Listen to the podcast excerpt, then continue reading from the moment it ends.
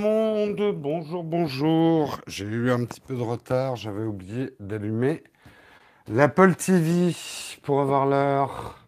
Bonjour, bonjour, comment vous allez bien? Bonjour, bonjour tout le monde. Déjà 40 personnes dans la chatroom. Bon pied, bon oeil, 5 sur 5. Merci Samuel, on me reçoit bien. Je suis en 4G ce matin. J'ai pas pris de risque suite au déconvenu de Marion hier.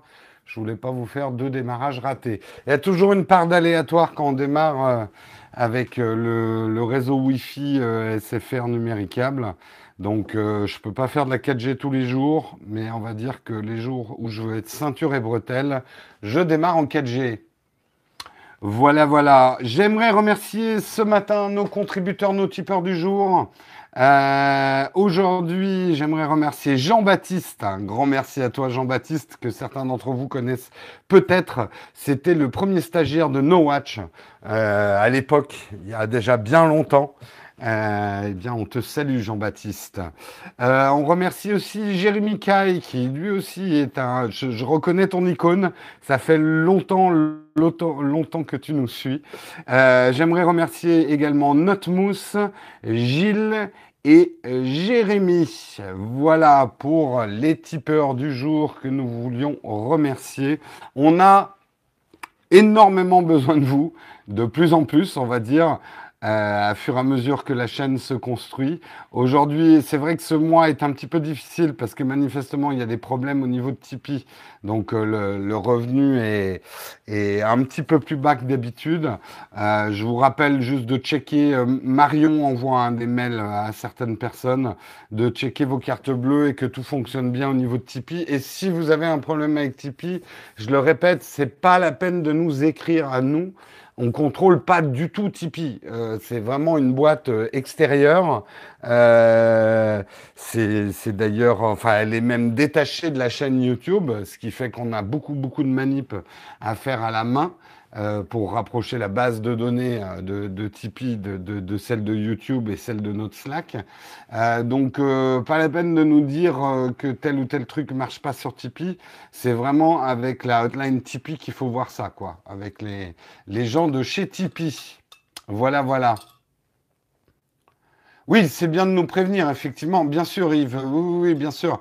Je dis juste que on ne pourra pas résoudre un problème Tipeee, nous. Voilà. C'est ça que je veux dire, c'est que vous pouvez nous signaler qu'il y a un problème, mais n'oubliez pas d'écrire à Tipeee si vous avez un problème de carte bleue. Voilà, en tout cas, on va faire le sommaire vite fait, bien fait, comme d'habitude. Hein. Ici, pas de sommarion. Quoique je remarque que moi, mes sommaires s'étendent un peu et Marion, elle commence à faire des sommarions un petit peu plus courts. Peut-être un entre-deux qui, qui, qui, est peut-être pas mal. On aura mis deux ans et demi à y arriver, juste au moment où on risque de changer toute la formule. Mais ça, je vous en reparlerai un autre jour. On va parler, alors effectivement, on va pas commencer par un sujet très très gai, puisqu'on va revenir sur la fusillade qui a eu lieu au QG de YouTube euh, hier, euh, même avant-hier. Oui, avant-hier. Euh, on en sait plus certaines choses sont confirmées. Euh, Marion a bien fait de prendre pas mal de pincettes hier, euh, avant que, parce qu'il y avait également beaucoup de rumeurs qui circulaient. On parlera donc un petit peu de l'identité de, de l'auteur de la fusillade, Nassim Ag Agdam, je pense que ça se prononce comme ça, euh, Nassim Agdam, et euh, d'attention aux raccourcis faciles. Voilà. On en parlera pendant le, on en parlera pendant le l'article. On parlera également du scandale des données personnelles de Facebook. Zuckerberg va bientôt être présenté devant le Congrès, Congrès américain. Euh, effectivement, le, le shitstorm continue, mais on verra qu'il y a peut-être des choses intéressantes qui en sortiront. Hein. Euh, dans toute merde, il y a une aiguille. C'est un proverbe que je viens d'inventer qui ne veut absolument rien dire, mais il y a dans tout mal, il y a un bien. Voilà, c'est ça le proverbe que je cherchais. ça veut absolument rien dire. Il y a une aiguille dans. En plus, ça doit faire mal. C'est pas une, pas du tout une bonne devise. Hein, Oubliez-la. Euh, on continue, on parlera de Thomas Pesquet. Euh, alors, comment on dit Thomas Pesquet Thomas Pesquet? Pesquet, moi je dirais. Difficile, hein, les noms de famille euh, français. Thomas Pesquet, moi je dirais. Vous, mettriez, vous prononceriez le, le, le S ou pas? Pes, ouais. Pesquet. Alors, dans le Nord, on prononce pas, et dans la... oui, Pesquet, ok. Bref, il s'oppose à Elon Musk. Comment faire un titre putaclic Non, euh, justement, il parle un petit peu euh, de l'idée d'aller sur la planète Mars et en quoi il n'est pas tout à fait d'accord avec la vision d'Elon Musk. Et je suis plutôt Tim Thomas. Je vous expliquerai pourquoi. On parlera également du feu vert officiel, c'est le cas de le dire, pour le véhicule autonome en France, français. Nous sommes une émission francophone, mais là, c'est une émission, euh, c'est un article franco-français. Le cadre législatif est posé pour les voitures autonomes. On verra un petit peu de ce qu'il en retourne. On parlera également de Xiaomi. Xiaomi qui vient de présenter un concurrent pour Google Assistant et Siri. Oh non, pas encore un Bixby. Non, non. Vous verrez, Xiaomi euh, attaque effectivement le marché des assistants virtuels avec Xiao AI, mais qui sera plus ou moins réservé pour la Chine. Est-ce que c'est une bonne stratégie? On verra ça pendant l'article. On parlera également du retard de votre four, parce que ça c'est important. Votre four qui a 6 minutes de retard depuis quelques temps, c'est c'est fini, les appareils électroménagers devraient afficher la bonne heure. À la bonne heure, justement. On parlera du pourquoi, du comment, on reviendra sur cette terrible affaire euh, du retard de nos appareils électroménagers euh, du problème électrique au niveau européen. On souhaitera également un bon anniversaire de les 45 ans du téléphone mobile. Ça nous permettra de revenir un petit peu sur l'histoire du téléphone mobile. Hein. On leur doit beaucoup quand même. Donc euh, ça sera assez rigolo. Vous verrez, il y a des chiffres assez marrants. Et on terminera par le mur du son. Nous terminerons au mur du son. J'espère vers 9h. Ça va être dur, mais on va essayer. Euh, passer le mur du son sans bruit, c'est euh, l'objectif que se fixe la NASA, notamment en ayant signé un contrat. Euh, la chatroom, je ne vous ai pas lu pendant le, le sommaire. Salut Caribou C'est bien Pesquet. Ok, on est d'accord, on met un S à Pesquet. Je sens que je veux dire Pesquet, mais... Le mur du son en silence paradoxe. Hmm. J'aimerais bien avoir l'espèce de même, euh, si vous regardez PewDiePie, euh, l'animation euh, qu'il a en mettant sa tête en spirale quand il fait. Hmm, hmm. C'est con, mais j'adore cet effet. Je, trouve que son monteur qui a mis cette espèce d'effet cheap est assez génial. J'aimerais bien qu'on puisse le faire en live. Si tu veux finir à 9h, commence l'émission. Merci Samuel. Samuel, coup de trick, je vais l'appeler. Non, coup de fouet, c'est peut-être mieux quand même. On dit Pasquier. on, on l'appellera Monsieur Brioche. Hein voilà, on est tous d'accord. Allez, euh, ah, pas évident de faire la transition, euh, puisqu'on va parler effectivement de l'identité euh, de l'auteur de la fusillade euh, de, on est quoi On est jeudi, mercredi. C'était mardi, donc la fusillade, je crois. Euh, la fusillade euh, au QG de, de YouTube. On sait maintenant, on a effectivement la confirmation de l'identité de la personne qui a fait, a priori, si je ne me trompe pas, trois blessés, euh, quatre blessés, dont un bénin euh, qui s'est plutôt foulé la cheville en fuyant, et elle-même, puisqu'elle s'est donné la mort après avoir tiré sur, euh, sur des employés. Donc on en sait un petit peu plus, effectivement, sur cette personne. Pourquoi j'en parle? J'aimerais d'abord faire un, disclaimer avant d'aborder le sujet. C'est vrai qu'on n'aborde pas toutes les fusillades dans Techscope, on n'est pas un magazine d'actualité. Euh, là, c'est vrai que ça concerne directement le monde de la tech. Euh, ça concerne directement, et on verra ça dans la deuxième partie de l'article, sur des choses qui nous concernent tous, nous qui regardons effectivement euh, des émissions sur YouTube, la vie des YouTubeurs, euh, comment les YouTubeurs gagnent leur vie. On vous verrez que, et c'est ça que je veux bien faire comprendre, on, voit beaucoup de tweets. J'ai eu le débat avec euh, Patrick hier sur Twitter. Euh, même si le problème de cette youtubeuse Nassim Agdam était visiblement une haine qu'elle avait développée envers YouTube, une haine profonde, ça n'est qu'un mobile. Cette personne était visiblement plutôt euh, très dérangée et elle aurait euh, très bien pu s'en prendre à un fabricant de bocaux d'olives. Euh, voilà, c'est, il faut pas confondre. Elle n'en est pas arrivée à cette extrémité parce que YouTube, vous entendez parler, et c'est l'occasion effectivement de parler un petit peu de ça. Mais il faut pas faire le parallèle. Un mobile n'est pas une raison. Euh, vous pouvez avoir un facteur déclenchant.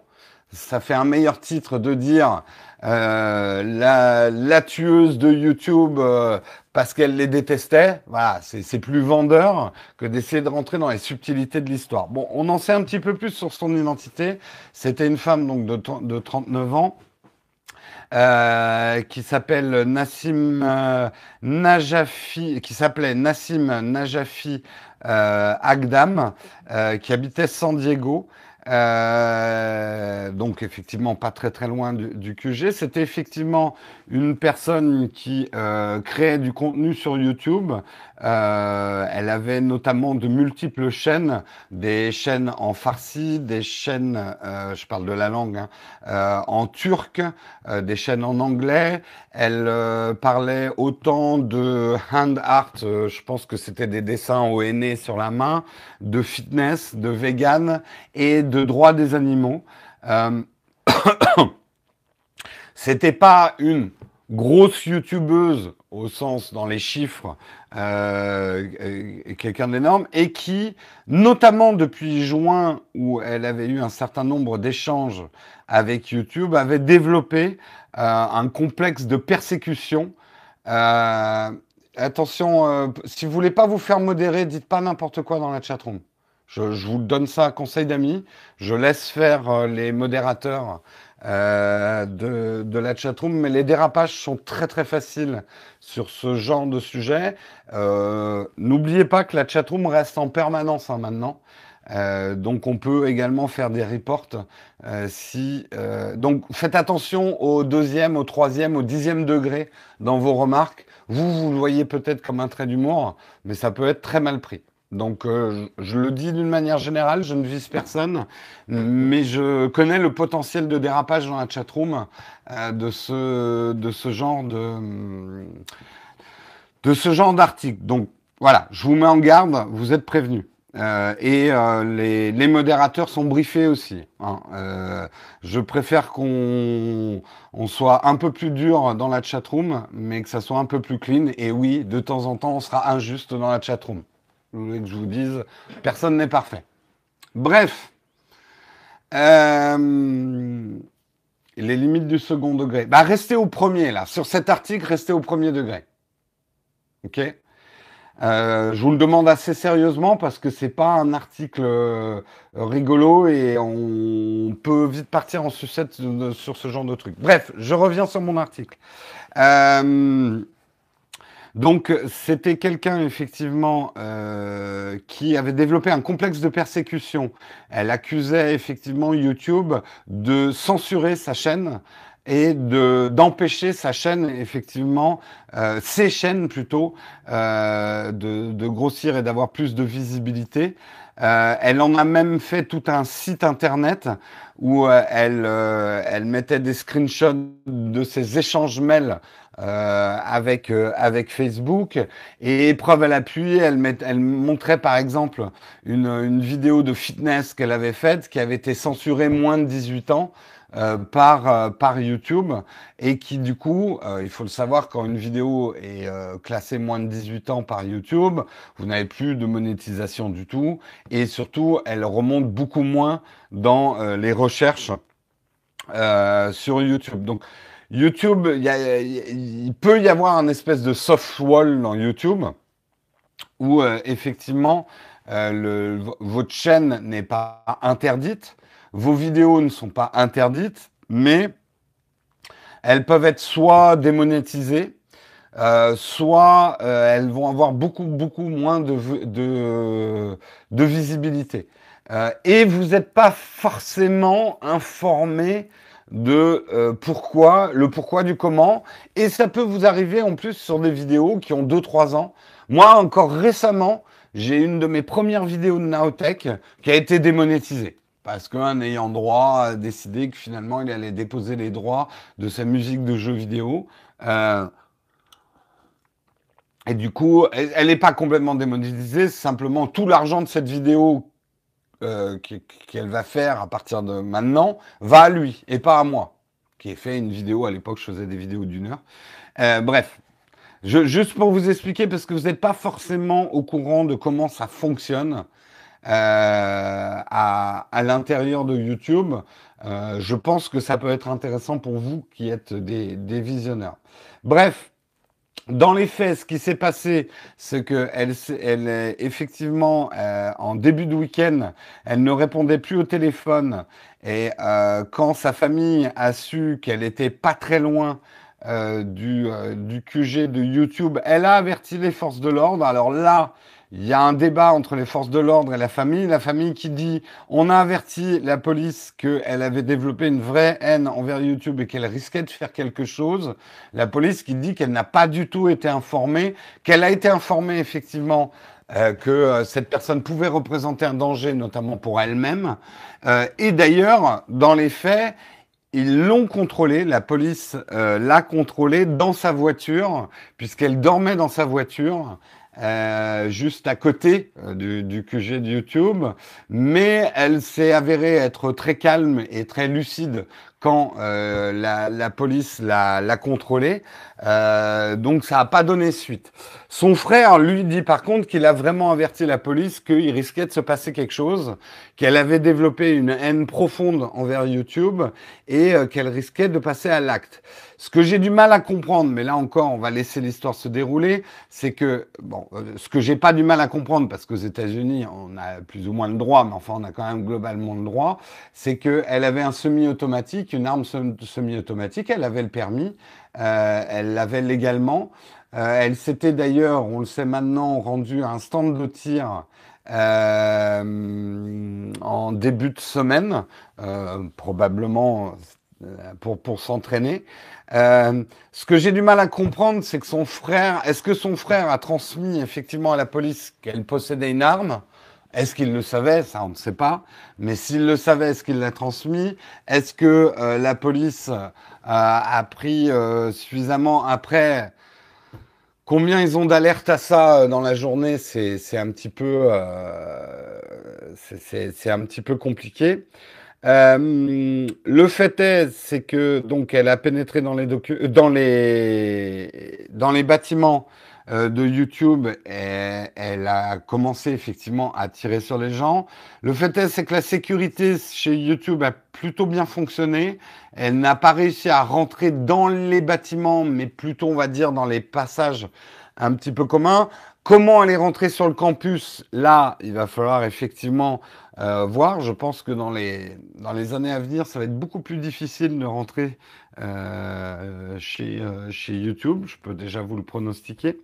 Bref, euh, tout ça pour dire euh, le ce que, ce que j'aime pas lire et ce que j'aime pas voir, c'est en ce moment des gens qui disent YouTube a des règles dégueulasses envers les, euh, les YouTubeurs et ça a poussé cette femme à devenir un, une criminelle, enfin un assassin, meurtrier.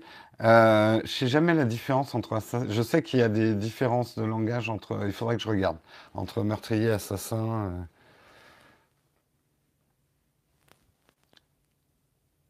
Écoute, euh, TV, si t'es pas content de la manière dont je fais euh, l'émission, bah voilà, je pense que tu as pris la décision d'aller ailleurs. Il n'y a pas de souci.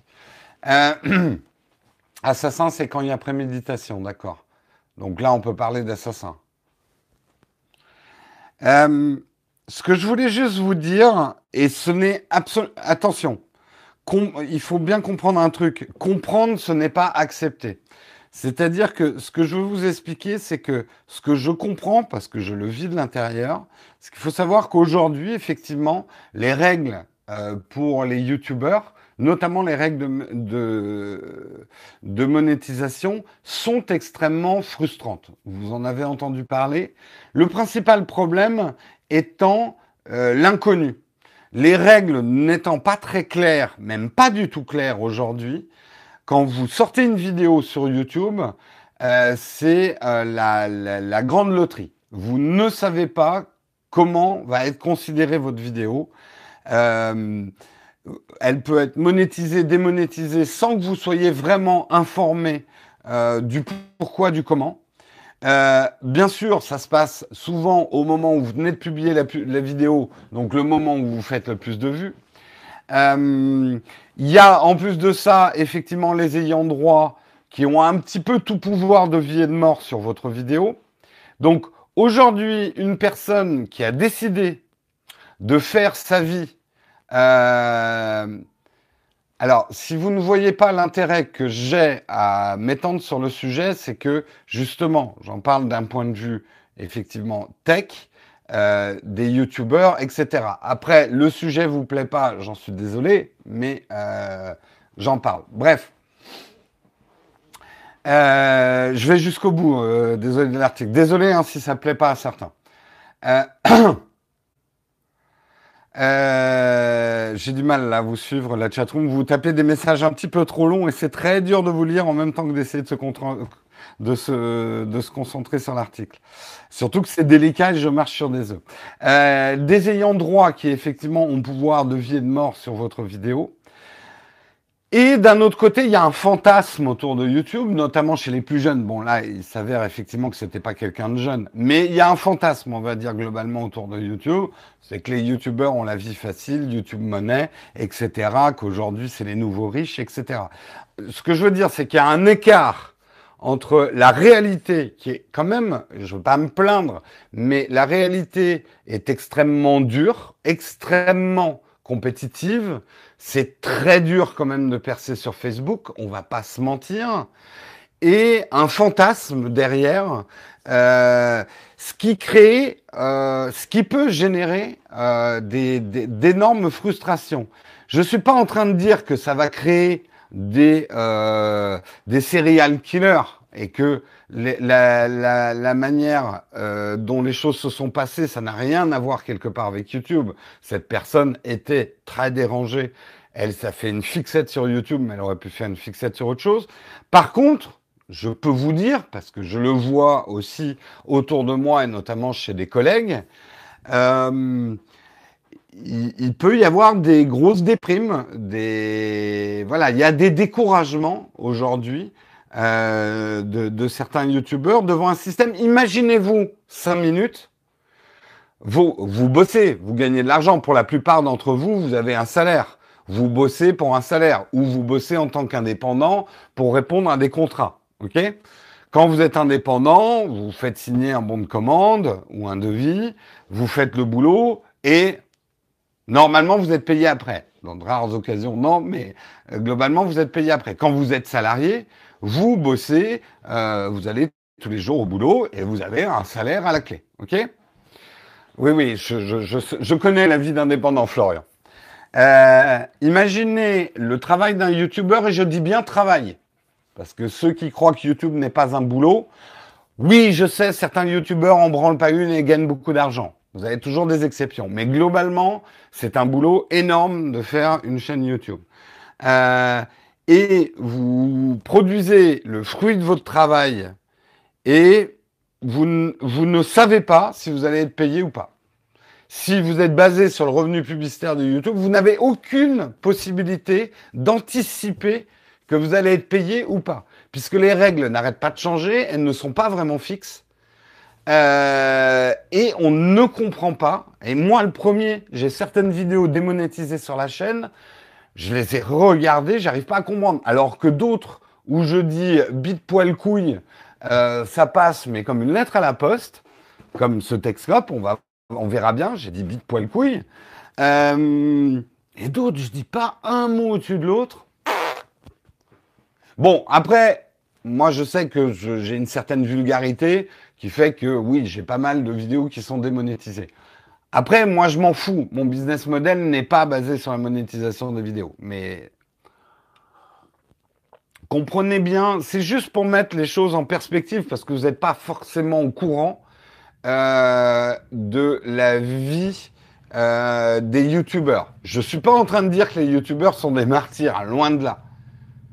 Euh, je dis juste que c'est c'est difficile, surtout en ce moment.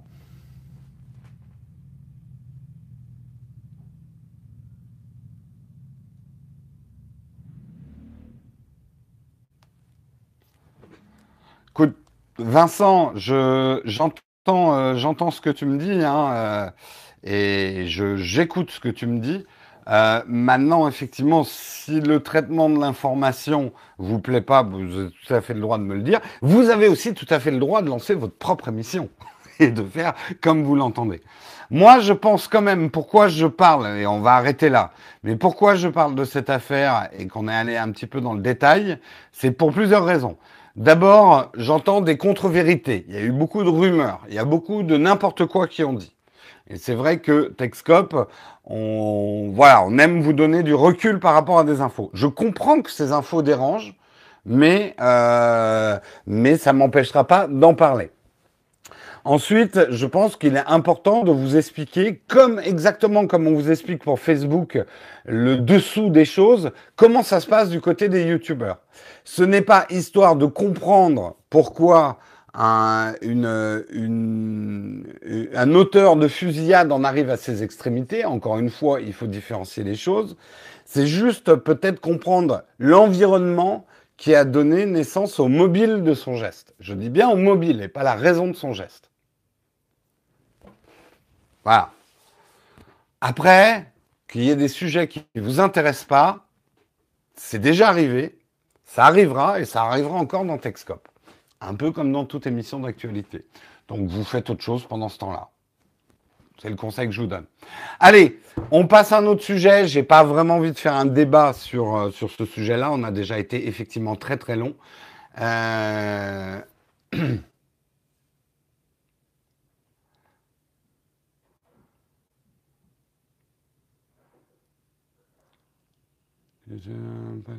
Bon, enfin bref, vous avez, on en débattra peut-être une autre fois. Je, vais assez vite parce qu'on est effectivement très en retard, mais j'en ai marre de dire que je suis en retard. Je prends le temps qu'il faut pour expliquer les articles tels que j'ai prévu de les faire. Mais j'ai une annonce à vous faire ce matin de la part de Cédric. Cédric qui voudrait vous présenter le labo d'Heliox. Le labo d'Heliox est une chaîne YouTube sur l'impression en 3D, des bricolages high-tech et des do-it-yourself. Donc, je pense que c'est une chaîne qui mériterait d'être plus connue. En tout cas, il vous la recommande, Cédric. Donc, ce qu'il vous conseille de faire, plutôt que de mettre un long lien difficile à mettre, mais que Samuel vous a déjà mis dans la chatroom, pour ceux qui sont dans la chatroom, euh, vous cherchez Heliox sur YouTube. Donc, ça s'écrit H-E-L-I-O-X. Et voilà, vous irez découvrir donc cette chaîne sur l'impression 3D, bricolage high-tech et le do-it-yourself. J'avoue que je ne connais pas du tout cette chaîne. Euh, J'irai voir. J'ai découvert l'annonce ce matin puisque Samuel me l'a placé dans les articles. Euh, donc je vous conseille, en tout cas Cédric vous conseille d'aller voir cette chaîne. Ben, je vois que d'autres la connaissent bien. Chaîne cool, je valide. J'adore Heliox. D'accord, bah vous êtes un certain nombre à connaître. Et euh, je connais déjà, c'est pas mal. Ok, bon ben vous êtes, euh, en tout cas la chatroom cautionne, on va dire. La chatroom cautionne, donc euh, je, je vous conseille d'aller voir. Et moi, je vous conseille, tiens, j'en profite pour ajouter mon propre plugin. Allez voir la, la grotte du barbu. Euh, grotte du barbu qui maintenant produit beaucoup plus de contenu. Euh, j'adore, j'adore ce qu'il fait. Moi, j'adore sa manière de faire. Ça plaît pas à tout le monde, euh, mais c'est pas grave. Euh, c'est certainement la personne la plus intègre que je connaisse sur YouTube.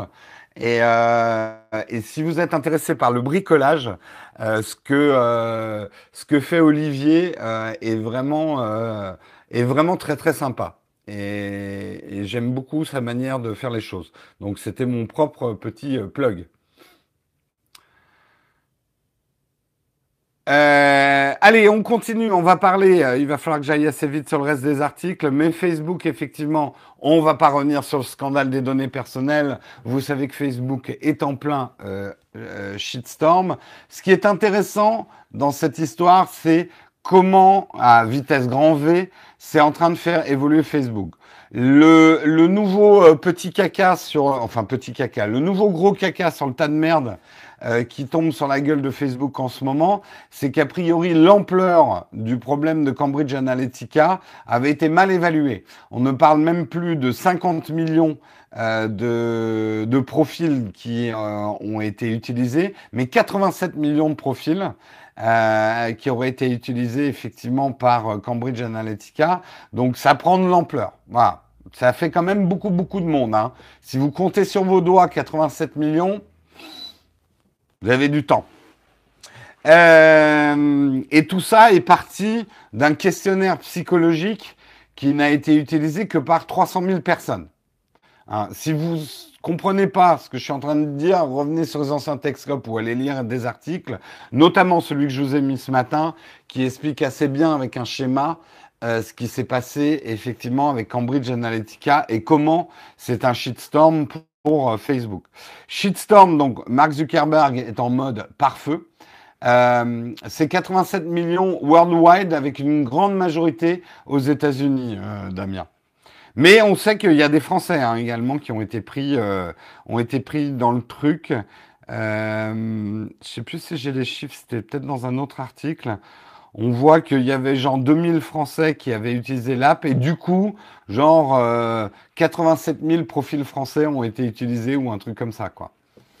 Euh, alors, Mark Zuckerberg est effectivement en mode euh, coupe-feu en ce moment et il organise la contre-offensive politique et médiatique.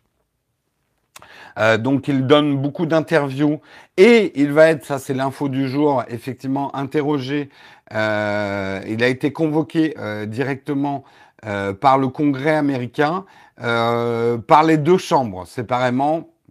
Je ne vais pas vous expliquer le système américain, mais normalement, il a été invité le 10 avril par la Commission des affaires juridiques du Sénat. Et, il sera également devant la Commission du commerce de la Chambre des représentants. normalement, le 11 avril. Ça fait pas mal de rendez-vous. On le sait, hein, vous l'avez déjà vu probablement dans des documentaires historiques, quand on, est, euh, on se présente devant le Congrès, c'est généralement voilà sur des grosses, euh, sur grosses choses. Il est invité. On attaque sur des termes. Enfin, on me demande. on va dire qu'il a été invité. Oui, il a été invité. Je crois pas que tu puisses. Je sais pas comment ça se passe. Là, j'avoue que j'y connais rien. Euh, ce qui est intéressant, c'est qu'aujourd'hui, euh, Mark Zuckerberg est d'une assez euh, grande transparence et, assez franc dans le sens où il dit que que que effectivement il y a des dysfonctionnements graves euh, au sein de sa boîte, qu'il en prend toute la responsabilité en tant que patron. Il n'est pas en train d'essayer de se dédouaner en disant Ah, oh, là, c'est, les mecs qui sont responsables du data là au troisième étage, ils ont fait n'importe quoi et j'étais pas au courant. Hein. Bon, il prend sa responsabilité en, en tant que patron. Euh, il dit assez franchement que les choses ne pourront pas être changées en trois mois non plus. Euh, bien évidemment, Facebook est probablement devant le plus gros danger euh, qu'il n'ait jamais rencontré. Aujourd'hui, est-ce que ça veut dire que Facebook va disparaître? Pour moi, on y est encore loin. Mais c'est effectivement un vrai péril. Si les choses sont mal gérées, on va dire, dans les années à venir, et que le shitstorm s'amplifie et, euh, continue, euh, ça, ça se terminera mal. Ça, c'est évident.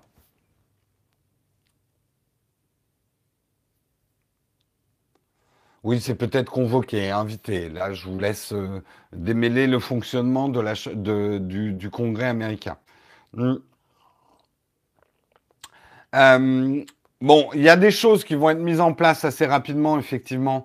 Euh, Euh, notamment euh, donc la suppression de, de 270 pages ou comptes internet Facebook ou Instagram euh, qui sont gérés par la société russe Internet Research Agency, euh, qui d'après le renseignement américain sont derrière les opérations de désinformation lancées pour déstabiliser la campagne présidentielle américaine de 2016.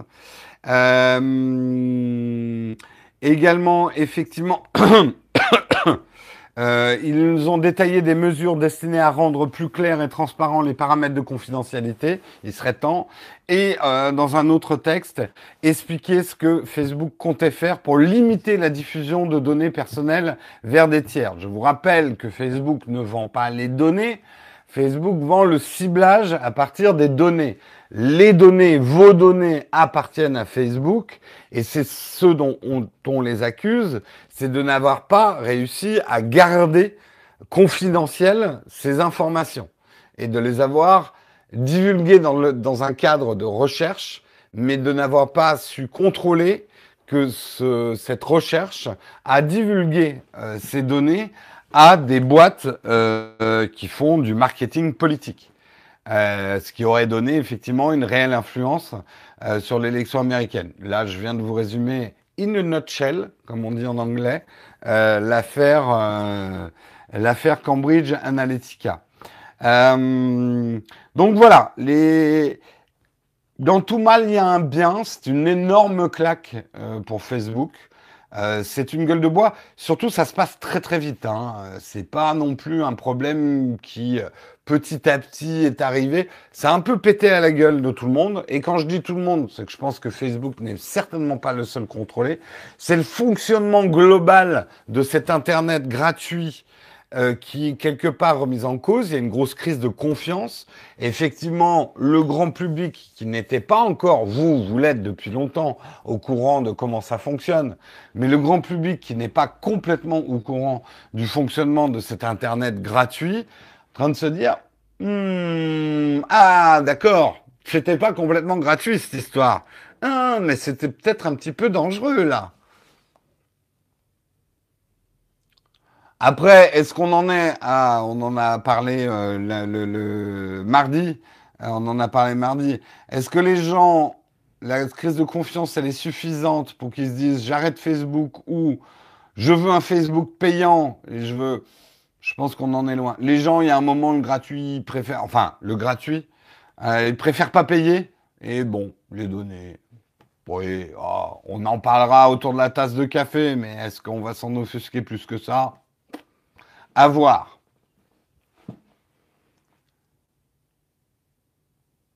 Ah oui, euh, Cambridge Analytica, oui, euh, tu as raison. Euh, t'inquiète pas, ils ont des conséquences. Hein. Déjà, le patron a sauté. Hein. En tout cas, il est suspendu. effectivement, il faut pas oublier que c'est quand même Cambridge Analytica un peu le voyou de l'affaire. Hein. Le directeur général Alexander Nix a été suspendu de Cambridge Analytica.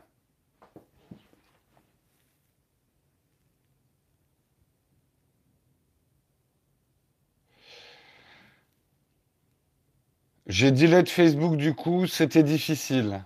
Ouais, bon après moi j'ai pas de conseils à vous donner, hein. vous faites ce que vous voulez. Euh, moi je sais que j'ai pas delete Facebook et j'ai pas l'intention de delete Facebook. Euh, je vais probablement par contre dès que j'aurai un petit peu de temps euh, faire beaucoup le ménage sur Facebook. et probablement vraiment limiter mes interactions à des amis proches et la famille. Donc je le dis par avance à ceux qui sont dans la chatroom ou ceux qui m'entendent. Si je vous donne friend, ne le prenez pas mal. Suivez-moi sur Twitter. Euh, Twitter, je sais que je donne beaucoup moins d'infos. Alors, d'une certaine manière, je donne plus d'infos sur Twitter parce que je dis ce que je fais et ce que je pense tout le temps. Mais on va dire des infos personnelles, il y en a, et de ma vie personnelle, quelque part, elle est beaucoup moins sur Twitter. vous n'êtes pas mes amis si d'une certaine façon vous êtes mes amis, mais c'est pas exactement pareil, mais vous êtes plus important que mes amis.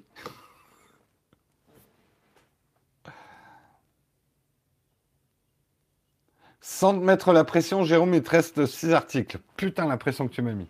Non, non, mais t'as raison. Allez, on va avancer. Euh, puis de toute façon, on va terminer en retard, vous, vous le savez euh, dès maintenant. On va parler effectivement de Thomas Pesquet. Thomas Pesquet qui a une réflexion que je partage assez euh, par rapport à ce que Elon Musk dit sur Mars. Alors déjà, il faut savoir que Thomas Pesquet est en tout cas volontaire pour aller sur Mars. Euh, il est âgé aujourd'hui de 40 ans et, euh, et en tout cas, il est, il est tout à fait euh, partant pour aller sur Mars. Par contre, euh, vous savez que Elon Musk parle, surtout si vous avez regardé le documentaire Mars, qui est d'ailleurs super bien fait. Je vous conseille de le regarder, le documentaire Mars, qui est actuellement sur Netflix. Euh, Elon Musk parle beaucoup de Mars comme le plan B. Le plan B, euh, euh, le plan B pour l'humanité. En gros, euh, comme ça va même se terminer sur Terre, on a tout intérêt à aller coloniser Mars pour, pour sauver l'humanité. En gros, c'est un peu notre arche de Noé, c'est Mars. Et Thomas Pesquet lui dit l'idée du plan B me dérange car elle nous enlève une part de responsabilité. Nous espérons emmener des hommes et des femmes vers Mars, mais dans, un but d'étude, pas de colonisation. Cela nous permettrait de comprendre comment la vie peut naître et disparaître.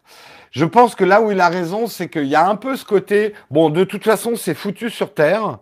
Euh, allons sur Mars. Les, euh, riches, heureux élus euh, pourront aller sur Mars. Comme ça, quand tout pètera sur Terre, l'humanité sera sauvée.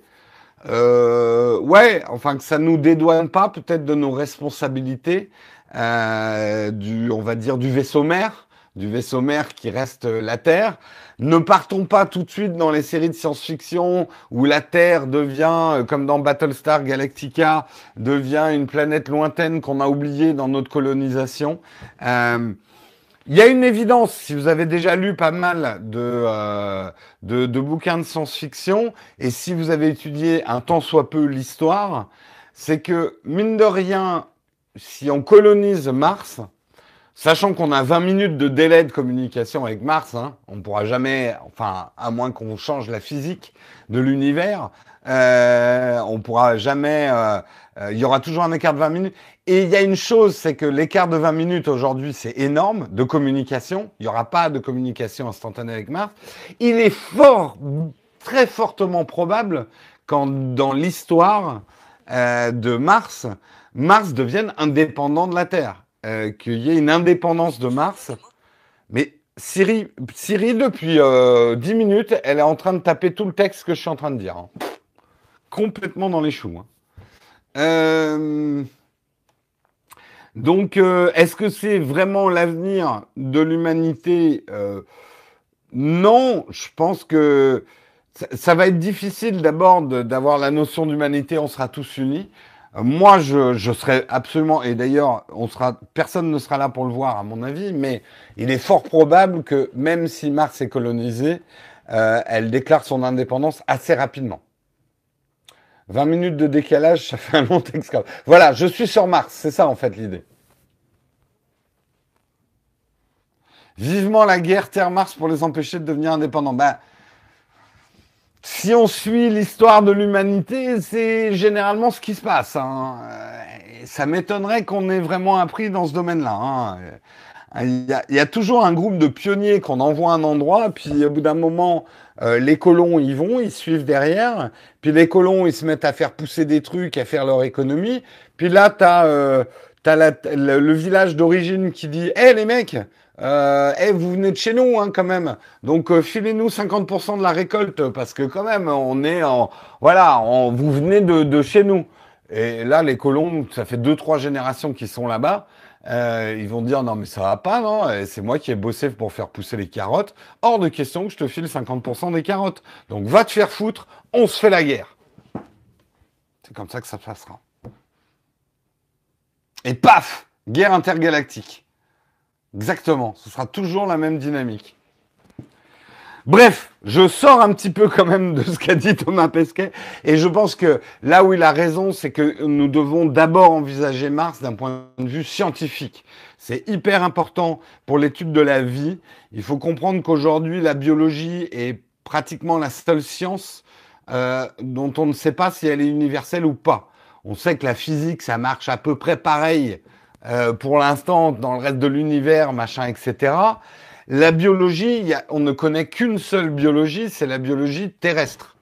Et euh, on ne sait pas si d'autres biologies sont possibles. Et c'est hyper important même pour notre biologie terrestre. Donc d'un point de vue scientifique, euh, c'est plus que légitime d'aller sur Mars. C'est pas juste ah euh, on est sur Mars, hein, on plante un drapeau. Il y a quand même un réel intérêt scientifique. Économique, je sais pas, je veux même pas rentrer dans ce, ce débat-là parce que vous avez toujours des gens qui disent on ferait mieux de résoudre les problèmes sur Terre plutôt que de dépenser des millions dans des fusées pour aller sur Mars je pense que c'est d'avoir une très courte vue parce que c'est renier de quoi l'humanité est faite. Hein euh, une terre lointaine, pour certaines personnes, c'est inévitable, il faut qu'on y aille. Ouais, la série Mars sur Netflix, je vous le conseille vraiment, vraiment. Bref, je trouve ça passionnant. On vit, on vit euh, quelque chose d'historique autour de Mars. Euh, une histoire qui a probablement pris pas mal de décades de retard. D'ailleurs, si vous regardez le documentaire Mars, vous allez comprendre pourquoi. Euh, on sera probablement, en tout cas moi, c'est sûr, je serai pas là pour le voir. Euh, peut-être, peut-être avec un peu de chance, les premiers scientifiques sur Mars. Après, mais c'est pas grave, on s'en fout. De toute façon, on est là pour. Nous, nous, nous ne sommes que des petits morceaux de ficelle dans la grande corde de l'humanité. Waouh Putain, ce proverbe Nous ne sommes que des petits élastiques dans le grand Benji de l'humanité. Allez, elle est, elle est meilleure celle-là. elle est meilleure. Nous sommes des petits bouts d'élastique dans le grand Benji de l'humanité. Le saut dans le vide de l'humanité.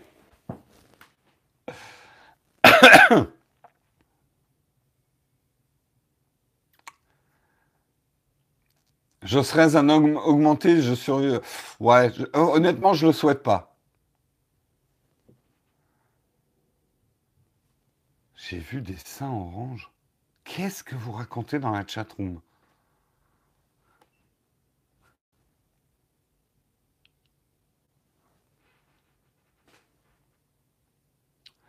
On est déjà allé sur la Lune, personne n'y habite. Parce que pour l'instant, on sait que la, Lune, par exemple, a des ressources économiques intéressantes, notamment en, matière première, mais pour l'instant, le coût euh, de d'exploitation de la Lune est trop cher par rapport au revient. Mais c'est des choses qui vont peut-être changer dans les années à venir. Et mine de rien, des gens comme Elon Musk et, d'autres sont en train quand même de réduire drastiquement le coût du vol spatial. Euh, donc euh, c'est intéressant.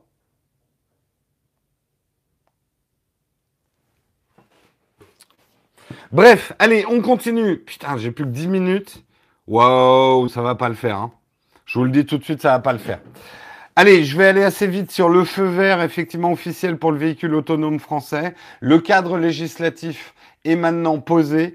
Euh, le gouvernement a publié au journal officiel un décret définissant les modalités les autorisations pour les essais routiers de voitures autonomes sur la voie publique. Le décret est rentré en vigueur aujourd'hui. Donc ça y est. Alors ça se faisait déjà en France, hein, le, le, test des véhicules autonomes, mais euh, vraiment sur des tronçons prédéterminés. On sait que PSA, Renault euh, et, et d'autres faisaient déjà des tests de véhicules euh, autonomes, mais là, ça va être effectivement sur la voie publique. Alors attention, c'est pas un blanc-seing non plus.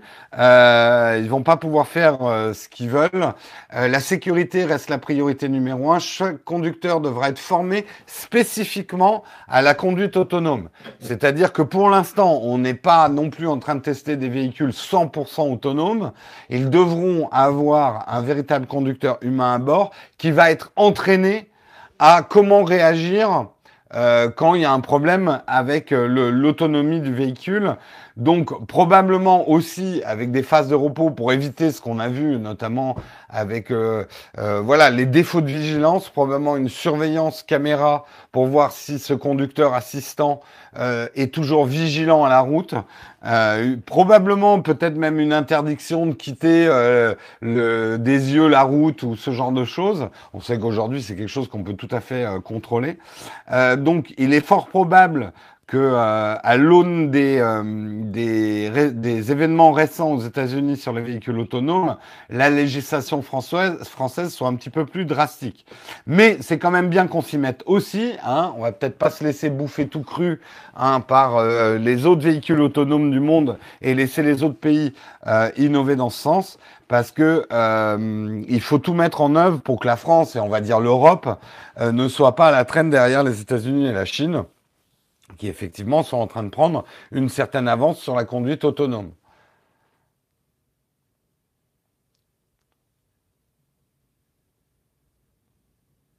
Il va falloir faire attention à la route et ce que fait le véhicule, encore plus fatigant que de la conduire? Euh, oui, enfin pas in fine. Au final, le but est d'arriver à des véhicules véritablement autonomes. Là, on est dans des phases de recherche et de développement. Mais euh, et peut-être que les premiers véhicules autonomes, il sera exigé un certain nombre de choses des conducteurs euh, pour pouvoir activer l'autonomie de leur véhicule. Mais je vous rappelle que le but in fine, c'est 100% de véhicules autonomes. Et là, il y aura plus de problème. On le sait, et ça, tous les ingénieurs le disent. Si tous les véhicules étaient autonomes, euh, ça serait pas un problème très complexe. La grosse complexité aujourd'hui euh, des véhicules autonomes, c'est leur cohabitation avec les véhicules non autonomes. En cas d'accident, qui est responsable? Bah, C'est des choses qu'on va voir hein, dans les mois à venir, effectivement, notamment avec l'accident euh, d'Uber. Où sont les responsabilités? Il va falloir que le cadre législatif évolue. Le problème, c'est qu'il y a des piétons. Là encore, n'oubliez pas que combien de piétons euh, sont écrasés par jour par des conducteurs humains et, combien pour l'instant de véhicules Alors des accidents, ne faut pas se leurrer, il y en aura toujours. Euh, même si le niveau d'autonomie est 100% safe, il y aura toujours des accidents. Il y aura toujours euh, une caméra qui sera pris une crotte de mouette pile poil au moment où le gamin lançait son ballon sur la route et ce genre de choses. Mais de là à dire que les véhicules autonomes écrasent des piétons alors que les conducteurs humains n'en écrasent pas, vous faites des, euh, des parallèles qui sont pas bons. Euh, cherchez hein, dans les stats combien de piétons sont écrasés par des conducteurs humains aujourd'hui et combien ont été écrasés par des véhicules autonomes. Voilà. C'est comme ça qu'il faut se poser la question. C'est plutôt ça. Voilà. Allez, j'avance un peu pour euh, essayer d'avancer un petit peu dans les articles. On va parler effectivement de Xiaomi qui vient de présenter un concurrent pour Google Assistant et Siri. Donc un nouveau Bixby, peut-être pas. Je vous laisse deux minutes effectivement avec la vidéo sur Chao AI. Eh bien, on s'aperçoit vite en fait. Merde, j'arrive pas à mettre en plein écran. Bon, bah c'est pas grave, je vais vous le diffuser en petit écran. Ouais, pourquoi il veut pas?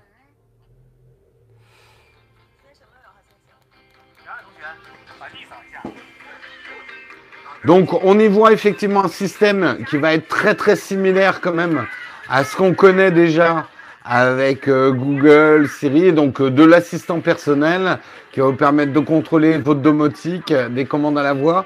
Mais là où euh, Xiaomi ne fait pas la même chose que essaye de faire Samsung, c'est qu'ils ne le mettent pas en concurrence directe. Ils le développent vraiment pour le marché chinois. en tout cas, peut-être pour un premier temps avec des fonctionnalités qui seront spécifiques aux demandes du marché chinois, notamment sur de la traduction et des choses comme ça. Et ils ne cherchent pas du tout, et ça va permettre de réduire les coûts, je pense, de développement de ce genre de produit, à en faire un produit international traduit qui fonctionne dans tous les pays. Euh, pour l'instant, ce qui les intéresse, c'est le marché chinois, et c'est plutôt une manière euh, intelligente de faire. C'est-à-dire aujourd'hui, on sait que les assistants personnels de Google et autres euh, ont un petit peu du mal à s'adapter à la Chine. Donc euh, autant développer un produit euh, spécifique pour les Chinois. Et après, qui va gagner entre un assistant personnel qui va essayer de conquérir le reste du monde et un assistant personnel qui va gérer toute la Chine? Bah, je ferai pas de pronostic. Aujourd'hui, la Chine est quand même un marché énorme et qui sera peut-être probablement plus facile de traduire une intelligence artificielle de chinois dans toutes les autres langues que de faire l'inverse. Et de toute façon, Xiaomi, à un moment, on a déjà parlé hein, des États-Unis qui bloquent, qui essayent en tout cas un peu de bloquer euh, Xiaomi dans son développement aux États-Unis. Euh, Xiaomi, il y a un moment, voilà, ils ont déjà le marché chinois. Hein. Le marché chinois, c'est absolument énorme. Vous pouvez développer une société tout à fait prospère et de la taille d'une société mondiale rien qu'avec le marché chinois. Hein. Il y a un moment, faut pas non plus se casser la tête. Hein. Donc voilà, vous n'êtes pas prêt d'avoir Ciao AI sur votre Xiaomi. Hélas, à moins que vous parliez chinois. C'est aussi une éventualité. Allez, j'en fais une ultra brève, juste pour dire, ça y est, vos appareils électroniques, électroménagers devraient afficher la bonne heure. Vous le savez, tous les appareils qui n'étaient pas avec une horloge qui fonctionnait à quartz, euh, ont subi jusqu'à 6 minutes de retard à cause d'un changement de fréquence euh, de l'électricité au niveau européen. Il y a eu effectivement un problème électrique au niveau européen qui fait que euh, la fréquence électrique moyenne, qui normalement est à 50 Hz euh, en Europe, était descendue à 49,99 996 Hz. Ça peut vous paraître peu, mais c'est quand même beaucoup puisque ça a engendré jusqu'à 6 minutes de retard sur certaines horloges qui étaient basées sur la fréquence électrique. Ça n'a pas changé euh, alors j'ai demandé, euh, est-ce que ça changeait quelque chose pour nos caméras? Parce que vous savez que, alors vous savez peut-être pas, mais je vais, je vous l'explique très rapidement. La fréquence électrique est super importante quand vous déterminez votre fréquence d'image quand vous filmez, parce que sinon vous risquez d'avoir une, une image qui flique Salut Stéphane Ah bah tiens, justement, je parle de vidéo, il y a Stéphane Cochou qui arrive. Euh, euh, il faut savoir que euh, euh, si pour les ampoules domestiques, la fréquence en fait fait que euh, l'ampoule s'allume et s'éteint, et que si vous avez mal réglé le frame rate de votre caméra, le nombre d'images, et qu'il n'est pas aligné sur la fréquence électrique, vous allez avoir ces espèces de lignes noires sur vos photos ou sur vos vidéos d'ailleurs. Donc j'ai demandé euh, si ce changement de fréquence qu'il y a eu au niveau européen, donc qu'on était passé pendant un certain temps à 49,996 Hz, avait une influence euh, sur... Euh, et on m'a dit non. Voilà, tout ça pour dire non. Stéphane Cochot, vous êtes professionnel? Private joke. Euh, mais en tout cas, ça y est, votre four va afficher la bonne heure. Et c'est peut-être le truc le plus important pour pas que euh, votre poulet soit trop cuit. Et finalement, on en retombe toujours à ça. La cuisson du poulet est certainement un élément déterminant pour l'avenir de l'humanité. Ce qui est déterminant aussi pour l'avenir de l'humanité, ça y est, il est 9h, je suis officiellement en retard, mais j'ai plus que deux articles. Vous avez vu le coup de boost que j'ai fait?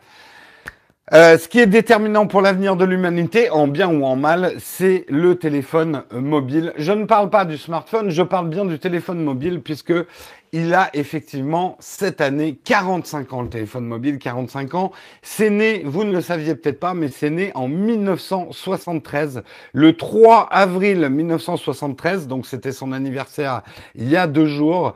Premier appel avec un téléphone mobile. Pour la petite histoire, c'était fait avec un prototype du Motorola DynTac 8000X. Euh, un truc qui devait peser dans les 2 kilos. Et, et c'est là où c'est super marrant. Combien ça coûtait? Parce que vous êtes là. Oh L'iPhone 10, c'est trop cher. Euh, 1000 dollars, 1000 euros, le prix d'un SMIC. Au secours, maman, on va tous mourir. Sachez quand même que dix ans après 1973, parce qu'en fait, entre 73 et 83, ils ont fait que des essais de téléphones mobiles. Ce n'était pas disponible pour le grand marché. C'est en 83 que Motorola a mis sur le marché effectivement le premier téléphone mobile. Eh bien, il fallait euh, payer à l'époque 3995 dollars et je parle pas du prix des communications, parce que c'était de la radio, machin. Bref. Euh, 3995, qui, si on fait un calcul d'inflation, équivaudrait à dépenser aujourd'hui 9987 dollars. Hein, donc on va dire 10 000 dollars pour arrondir, puisqu'on est des journalistes à la con. Euh, 10 000 dollars pour pouvoir téléphoner euh, cette argumentation pour défendre Apple. Oh, mais vous me faites chier, je défends pas Apple. je parle du prix des smartphones pour, vous dire qu'autrefois, quand on dit tout est plus cher, ma bonne dame, c'est pas tout à fait vrai. L'accessibilité à la technologie autrefois, et regardez, moi je le raconte souvent, j'ai retrouvé la facture de mon premier PC en francs. Waouh, c'était cher, hein j'avais un gros cochon et je l'ai tellement, euh, je l'ai tellement pété, quoi. Euh, je suis tellement Apple fanboy. Mais oui, si vous voulez. Rien foutre. Bref, je continue dans l'histoire euh, du, du téléphone cellulaire.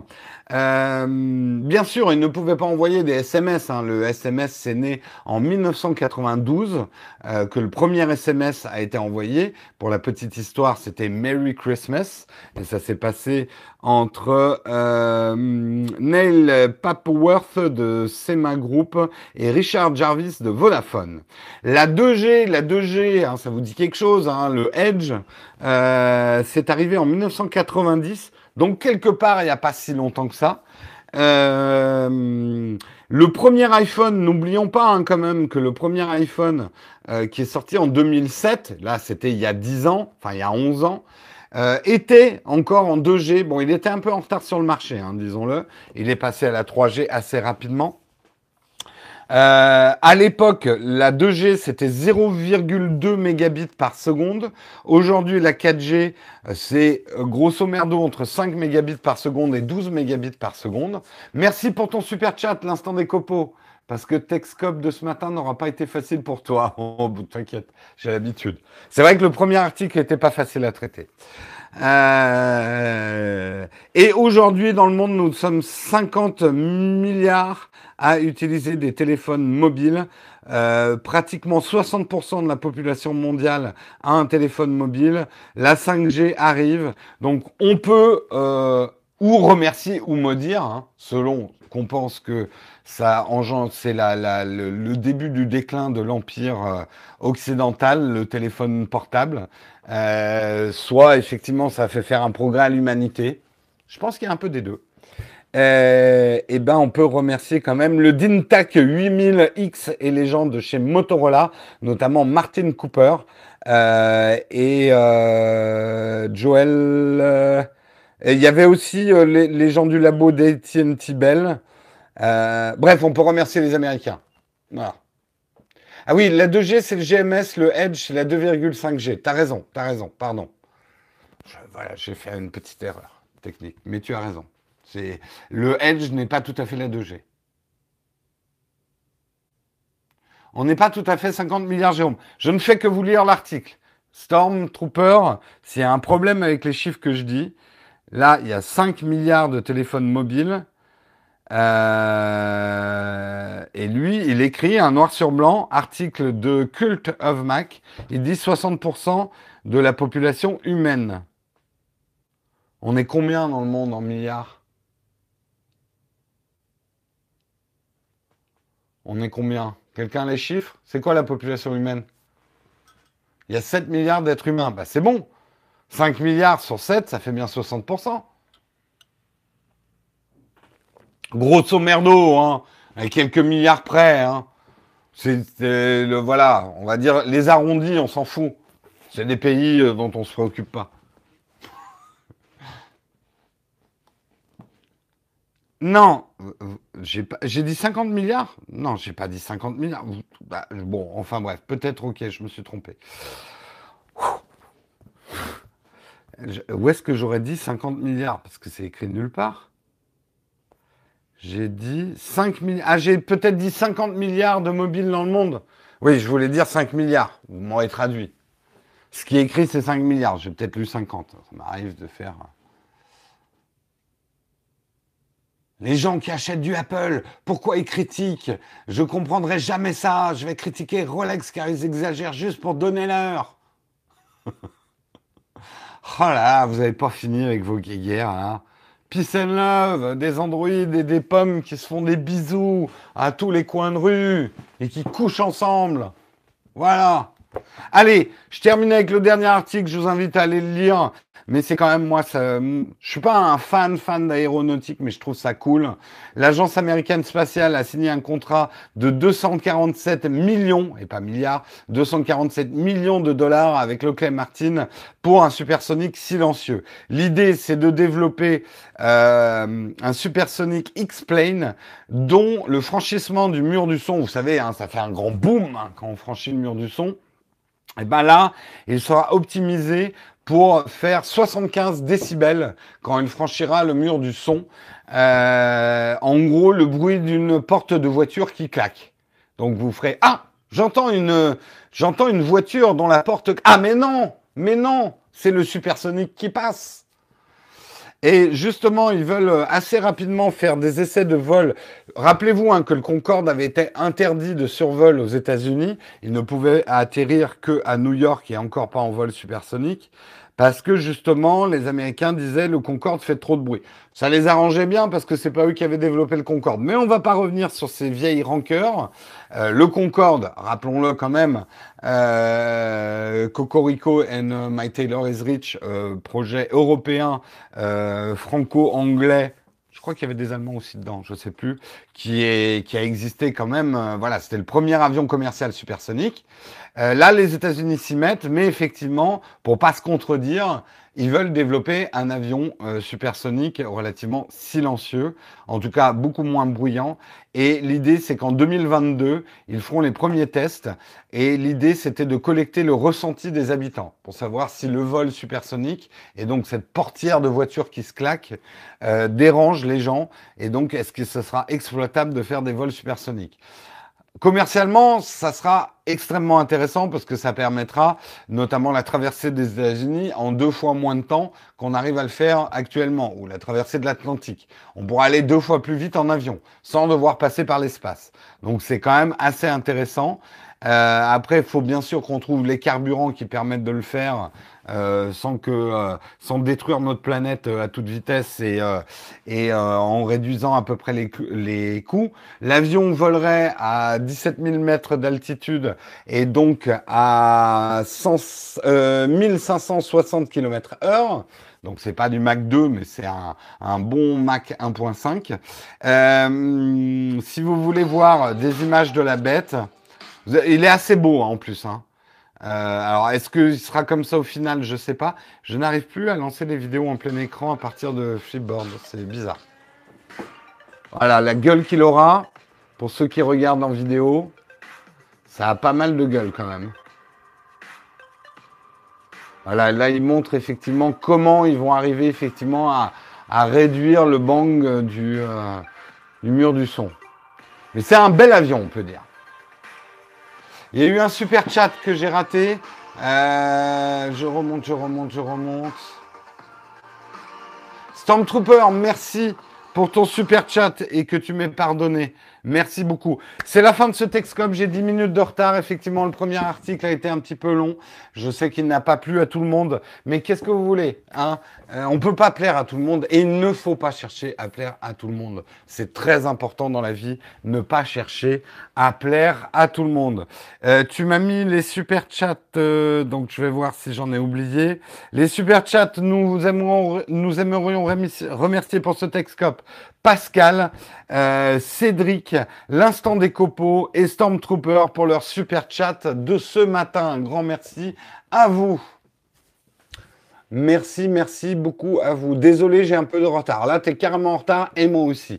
On va passer tout de suite, effectivement, aux questions pour terminer ce Texcop. Je vais essayer de terminer grand maximum à 9h20 parce que, bien sûr, je choisis d'être en retard le jour où j'ai un milliard de trucs à faire et je dis bien milliard euh, il y a déjà une question Platinium que Kamnikaz me pose. Jérôme, as-tu déjà essayé un Chromebook et quel est ton avis sur ce type de device? Merci. Eh bien non, je n'ai jamais essayé un Chromebook. Donc je peux vraiment pas te répondre. Je n'ai absolument aucun avis sur les Chromebooks. Euh, si ce n'est que c'est une approche intéressante pour une réduction des coûts de l'informatique, mais je n'ai jamais testé un Chromebook. Euh, C'est quoi le meilleur smartphone entre le Galaxy A8 et le S7 J'ai jamais testé le A8, donc je peux pas vraiment te dire. Une solution pour le bruit de fond sur le 200D quand tu branches un micro? Non. Enfin, oui et non. Euh, le gros problème, c'est que les préamps d'un Canon 200D sont absolument pourris.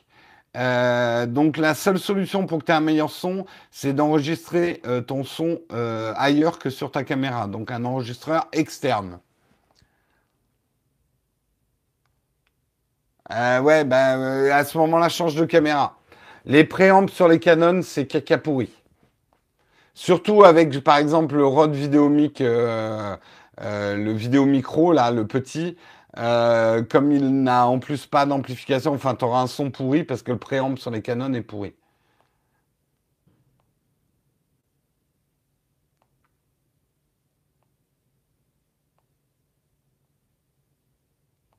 Les micros internes sont pourris. Enfin, ça, c'est le cas de tous les appareils photo. Hein.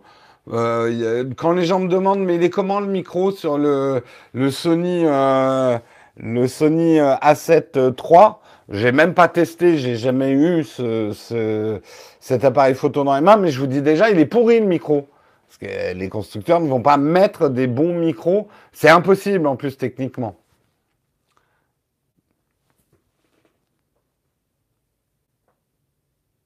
c'est qui que tu as contacté pour faire ton logo? Ben c'est moi-même, c'est moi-même qui ai fait le logo, mais j'ai été graphiste pendant 20 ans, donc euh, ça m'a un tout petit peu aidé pour faire le logo. Et je le dis tout de suite, non, je ne pourrais pas faire ton logo. Je ne fais plus du tout ce métier de graphiste. Je ne fais plus du tout les logos et tout ça. C'est du vectoriel. Oui, oui, je travaille. Enfin, je travaillais. J'étais très illustrator. Euh, je sais que les graphistes maintenant sont beaucoup plus Photoshop euh, que. Enfin, ça dépend lesquels. Euh, moi, le logiciel que je maîtrisais le mieux, maintenant, ça doit plus être le cas, mais que je maîtrisais le mieux, c'était Illustrator.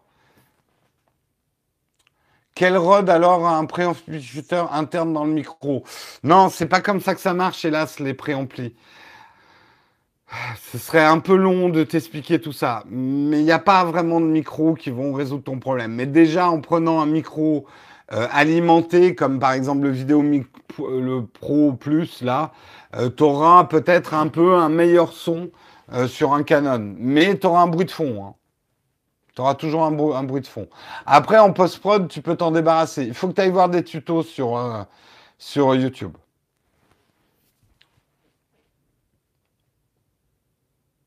Non, Illustrator, toujours très utilisé chez moi, les graphistes. D'accord. J'avais un peu l'impression, mais c'était peut-être un peu les graphistes web, ils bossaient plus que sur Photoshop. Et euh, j'avoue qu'en vieux con, j'avais du mal, quoi, parce que pour moi, Photoshop, ça a toujours été la photo, mais bon. Lampe à puture égale placement de produit. Euh, si tu veux, mais je suis pas payé pour. Euh, je suis pas payé pour. Alors, précisons, je suis pas payé pour, mais ils m'ont fait quand même un échantillonnage du produit. C'est-à-dire, ils m'ont envoyé leur produit à Puture. On est en train de travailler sur la vidéo. Tout ce que je peux vous dire, c'est que l'enregistrement, on a enregistré toute une vidéo. Ça nous a pris toute une journée la semaine dernière et il n'y a rien de bon.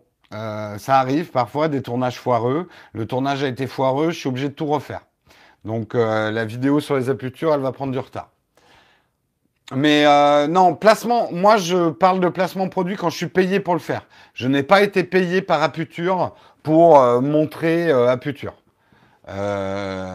Après, tu peux estimer que le fait qu'il m'ait envoyé les lampes, c'est une forme de paiement. C'est un débat. C'est pour ça que je précise toujours devant mes vidéos.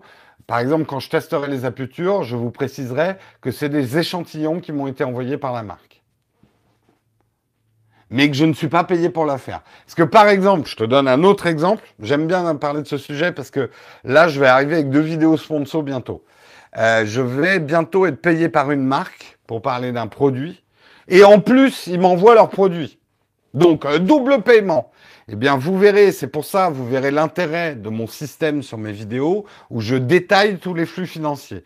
Je vous dirai que la vidéo est sponsorisée. Je vous dirai aussi que le produit dont je parle m'a été envoyé par la marque. Je vous dirai si j'utilise des liens d'affiliation. Et je vous dirai si une autre marque m'a payé pour faire un placement produit dans la vidéo. Voilà. Vous, je ne peux pas mieux faire en termes de transparence. En vous détaillant exactement tous les flux financiers d'une vidéo.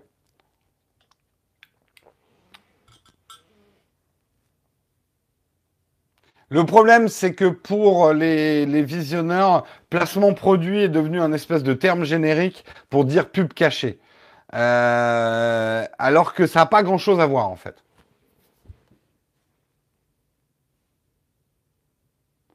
Euh, oui, cette lumière là, la COB 120, ça vaut dans les, euh, c'est dans les 700 euros, je crois. Hein.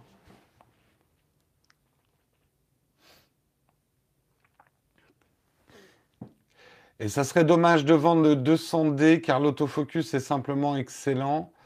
Euh, le G7 par exemple est pas top au niveau autofocus. Bah oui, l'appareil photo parfait n'existe pas.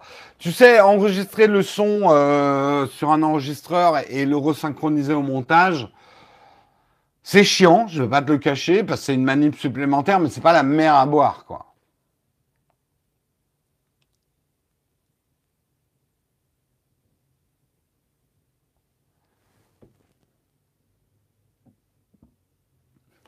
Il, te reste à nous filer le RIB de tes comptes pour être vraiment transparent. Je, vous filerai le RIB de tes comptes si vous me filiez tous les RIB de tous vos comptes bancaires. À ce moment-là, on se la joue franc jeu, hein, tous. Pourquoi moi, je devrais plus... Euh, pour moi, la transparence s'arrête au niveau des montants. J'ai déjà souvent expliqué pourquoi, parce que pour moi, les montants des transactions font partie de la vie privée des entreprises.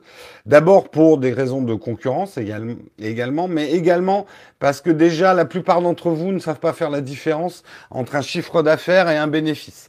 Donc, euh, si je vous dis, ah, je suis payé 2000 euros euh, pour faire une vidéo sponsor, vous allez dire, putain, Jérôme se met 2000 euros dans la poche avec un filet de bave.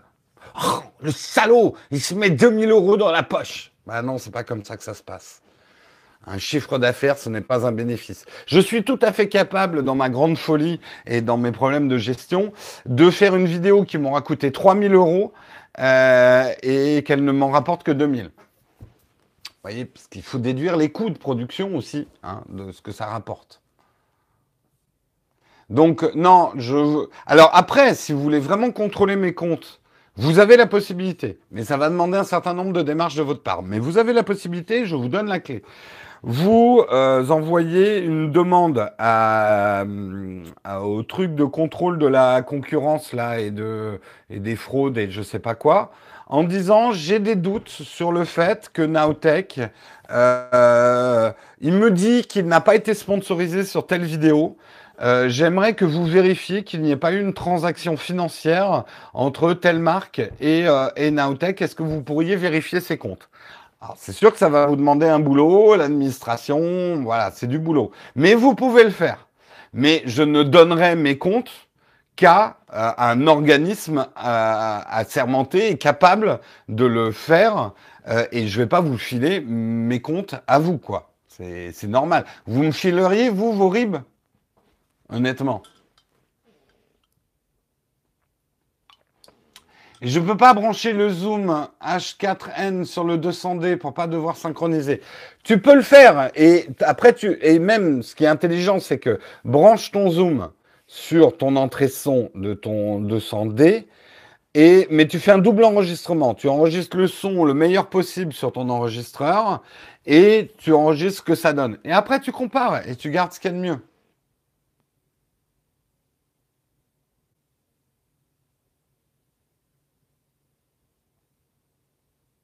Oui, un RIB, c'est rien. Non, mais on s'est bien compris. Euh, l'accès à vos comptes, quoi. Non, mais je sais que c'était une blague, euh, euh, Ligue. Mais ça me permet de rebondir. Tu sais, vos blagues, je rebondis, moi.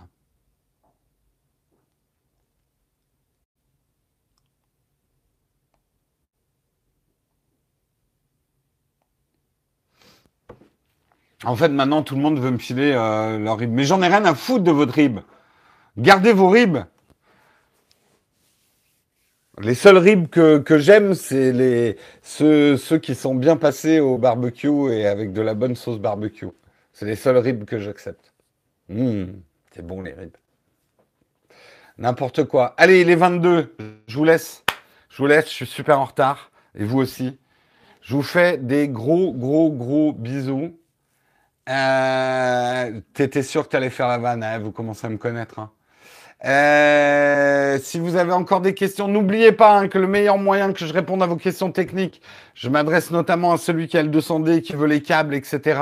Vous me posez la question sur la messagerie Tipeee. Alors oui, il faut être tipeur tipeur, vous pouvez l'être pour un euro par mois, je veux dire, ou même vous me donnez un euro le mois où vous avez une question à me poser.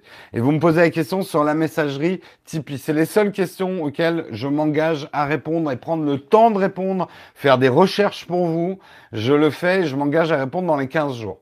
Sinon, euh, après tous les autres réseaux, euh, Facebook, Twitter et tout, ça dépend du temps que j'ai.